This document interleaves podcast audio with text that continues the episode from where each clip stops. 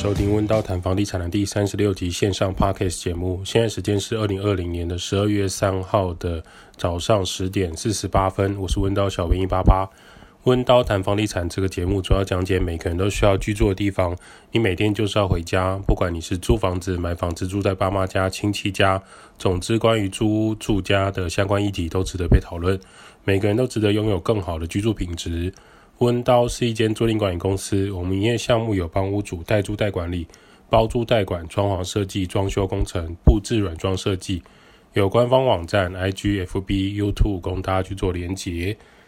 有收到很多私讯来跟我们说，很开心可以看到房地产的 Podcast 有一个专门在讲租房子啊、房地产相关的议题，那不会单纯只是在讲那种预售屋啊、新成屋的。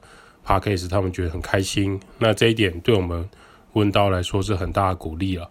有一方面来说，会当初会有这个频道，也是希望说可以让更多的人了解，呃，租房子、租赁管理、房东、装潢，还有房地产很多事情应该要更加的透明，可以让更多人清楚说租房子要注意什么地方，那房东可以怎么做让房客更好，房客可以怎么配合，可以怎么找房子来。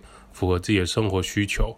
毕竟，如果你出门在外，你要么就是住在自己家里买房子的，要么就是租别人的房子，不然就住在别人的房子，或者是你大学在外面，你总是要租房子。你可能有室友，你可能是自己独立的套房。那有哪一些事情是需要注意的？这些事情都是我们希望说可以透过我们这一点点的经验分享给更多人。那如果可以帮助到更多人，这才是我们这个频道的初衷。就是呃，透过我们的一些过往的一些经验，然后或者是遇到了一些很干的事情，可以分享给更多人知道，让大家可以避开这种风险，趋吉避凶的概念的话，那这样我们这个温刀谈房地产这个 Podcast 频道就会非常有帮助。那也有也有一些人私讯说他们觉得很酷，就是没有想到有这样的节目了，过去。过去可能只能看到 PTT 啊，或是 D 卡上有一些租屋的抱怨文啊，或者是透过新闻啊，只能看到呃一些鼓励大家去买房啊，或者什么房市现在过热啊，房市过冷啊，然后这些新闻。那对一般的租房子人来说，其实这些新闻的呃帮助层面很有限。他们希望听到的不只是对租屋的抱怨，而是怎么样去做筛选跟。如何推荐，还有如何了解更多租屋还有房地产相关的知识？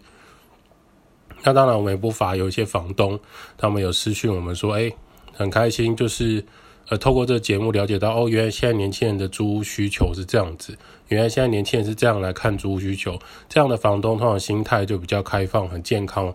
他们希望说，哦，未来自己在自己的这个收租事业上啊，可以对房客越来越好。那相对它的投报就会投报率就会比较高，就是它的报酬会更好。可是我觉得这是相辅相成的，你就是你愿意给予，你就会得到更多的概念。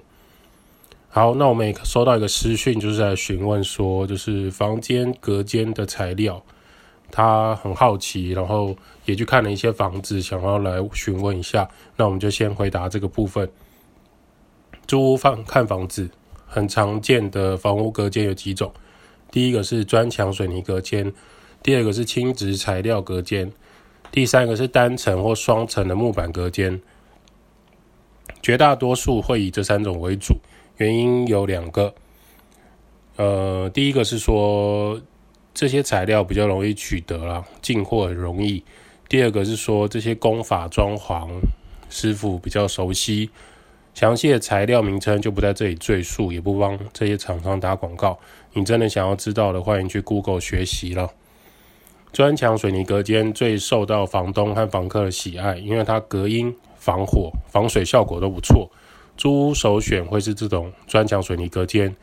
其次呢，是近年来有很多的轻质材料隔间，我们统称它叫轻隔间。轻隔间的材料种类非常非常的多元。科技发展很快速，某一些轻隔间的材料隔音效果，老实说已经不输给瓷砖了，呃，输给砖墙了。施工环境呢，可以保持很干净，施工后的墙面品质也很理想。因为轻隔间在两面墙的中心中间的部分可以添加相当高等级的吸音棉，来补充，那就可以有效隔绝房间内外的声音传导。轻隔间会越来越受欢迎，是从楼地板的重量规范开始，因为大楼或者结构安全考量，许多的新大楼，比如说超过十五或二十层、三十层以上 SRC 的钢骨的大楼，因为会有所有墙面的重量问题，所以他们采取轻隔间，整体的楼层重量会比较轻，反而不会是传传统的这种红砖墙水泥隔间。那可以预期说，未来这个轻隔间进化的速度会越来越快。那最最最传统、最不受欢迎的就是木板隔间，这跟台湾早期木工材料进货有关。木工的诗作也很受上一代长辈们的喜欢，许多早期的三房两厅、透天错隔间、神明厅或便宜的套房、雅房，可能都是用木头来隔间的。可能我们猜这一点跟早期日本人在台湾留下的房屋喜好。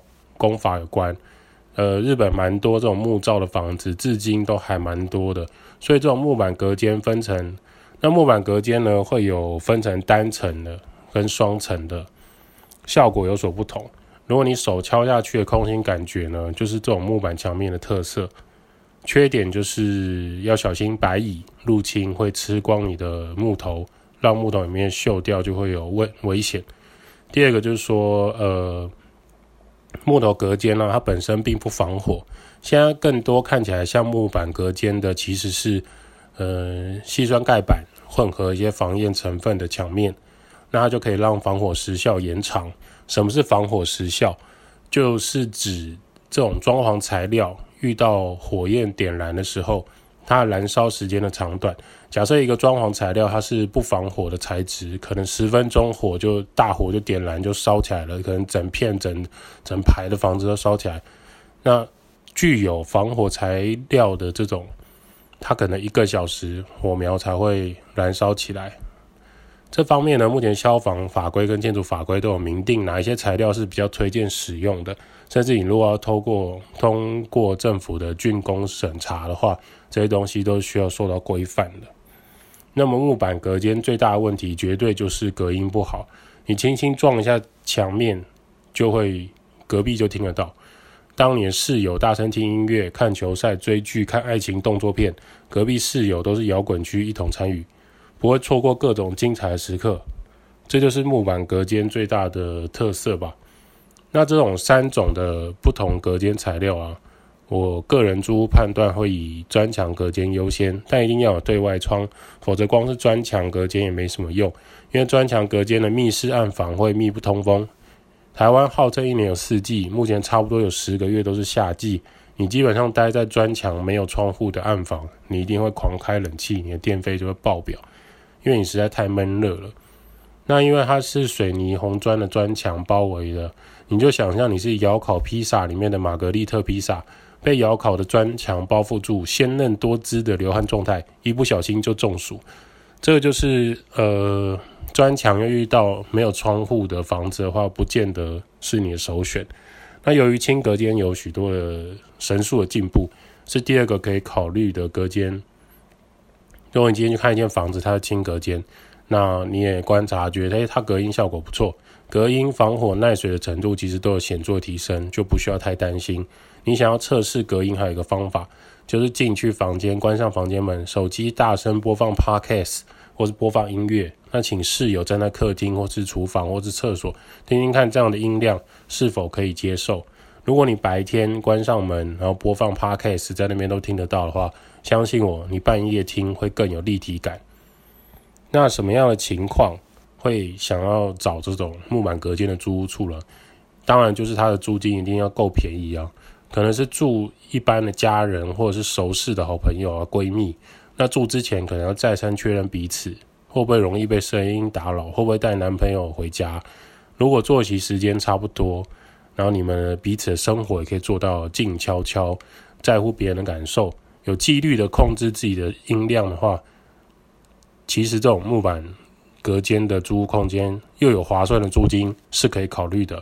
毕竟没有完美的房子，只有符合你口袋预算、勉强可以接受的房子。任何一间房子都是这样。三种隔间，无论是哪一种隔间，都有其优点跟缺点，你可以自行体验看看。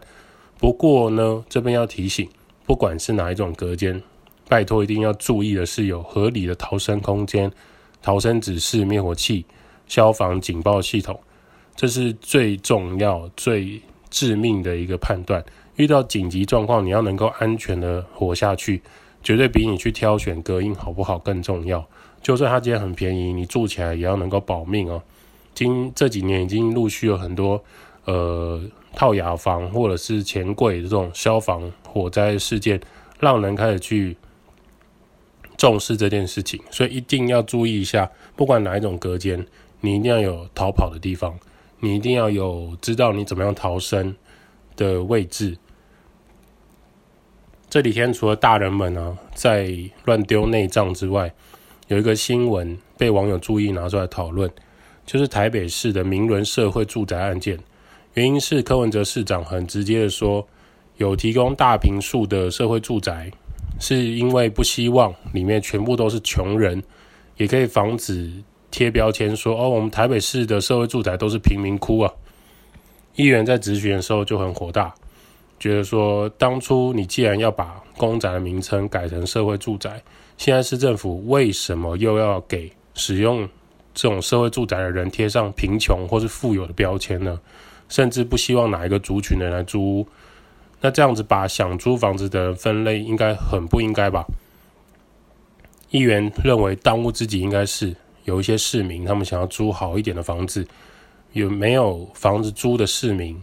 这种弱势族群，他们要去哪边租房子呢？他们全家人要搬去哪里呢？议员是这样提出来的。那我这边分享我们的经验跟看法。普遍的房东和屋主、租或租赁管理公司啊，是怎么看待社会住宅呢？老实讲，是有蛮常有很多歧视的状况。先不说身份特殊或行动不便者，光是前一阵子疫情。呃，你如果是护理啊、医生人员啊，或者是影视机场的人员，有时候在租房子就会被排除掉，因为有一些屋主跟房东认为说你很有可能会得到武汉肺炎，所以我这里不欢迎你，这就是第一个歧视。然后第二个就是说，单纯以收入面来看，大部分的房东跟屋主其实很害怕租给收入很不稳定的房客，不希望说这种危险族群的人会待在他的屋子里。这些人或许就会寻找政府的社会住宅，理论上这些社会住宅是可以满足这些呃弱势人口租房子的首选。真实状态是什么呢？却是挤破头你也很难申请到社会住宅。当你准备很多资料，你可能还是被拒。议员担心的事情恐怕不是租金太高或是贴不贴标签这件事情，而是根本的供给不足问题，因为不是每个人。都有办法住在首都圈的社会住宅，这才是真相。二零一七年的资料显示，台北市政府连勘宅出租的效益其实不如预期。议员认为是租金高达三万二的租屋，月租金实在太高，呛说那民众自己买房子缴房贷就好啦，每个月缴三万二，租什么社会住宅？我觉得这类呛声很奇怪，会很像议员在讲说啊，没有饭吃，不可以吃肉吗？那我民众就自己买肉吃就好啦，不要吃饭啊。可是问题现在是，你连吃米饭都有问题的情况下，都有困难了，你怎么有办法付头期款买房、缴房贷、吃牛排呢？试问正常的家庭在台北市的房子，就算用八百万来算就好了，那种四十年加强砖造的公寓，然后地点很偏，虽然在台北市，头几款要不要拿一百六十万出来？一百六十万就是八百万的两成。二十趴，头几款就要先拿一百六十万出来，先不管那些杂费，里面家具家电的装潢款都不需要花钱吗？保守来抓，买蜘蛛屋的人，你就算买现成家具，一百六十万的头期款，再加二十万的一些家具店，你至少要拿出一百八十万，才有议员说的，与其缴三万二租月租金，不如直接买新屋的的建议。这件事情在一般老百姓面前根本不成立，议员是不是太不食人间烟火？还是说他有办法让年轻人买新房子可以全额贷款，不用投期款，而且可以五十年摊提，而且可以只缴利息？不知道，月租三万二可以租到市价一千万、两千万的集合住宅社区房，说实在，你如果有在五九一租屋网逛，你就会发现 CP 值超高，贷款怎么算都不可能只有月付三万二，好吗？今天在台湾的状态就是，你的租金是可以住到好几千万的豪宅的。这件事情其实在世界上来说是还蛮不可思议的。而且台湾就世界各地来说，交通便利，然后岛屿很小，所以其实流动上是很方便快速的。当然，今天不是要帮市政府说好话，而是这种盖房子的工程花费或未来的维护费用，每个月维护费用、物业管理的费用，如果不是内部的租赁者付费，难道是要全民帮他们买单吗？总不能说一个房子盖好之后，供给给少部分的国民使用，接着让他们可能每个月租金从三万二变成租金只要一万，亏损的部分由市政府来补贴吧。虽然说市政府的预算，可是这些经费从哪边来？不就是全国人民缴税给国税局，再由编列预算拨给台北市政府吗？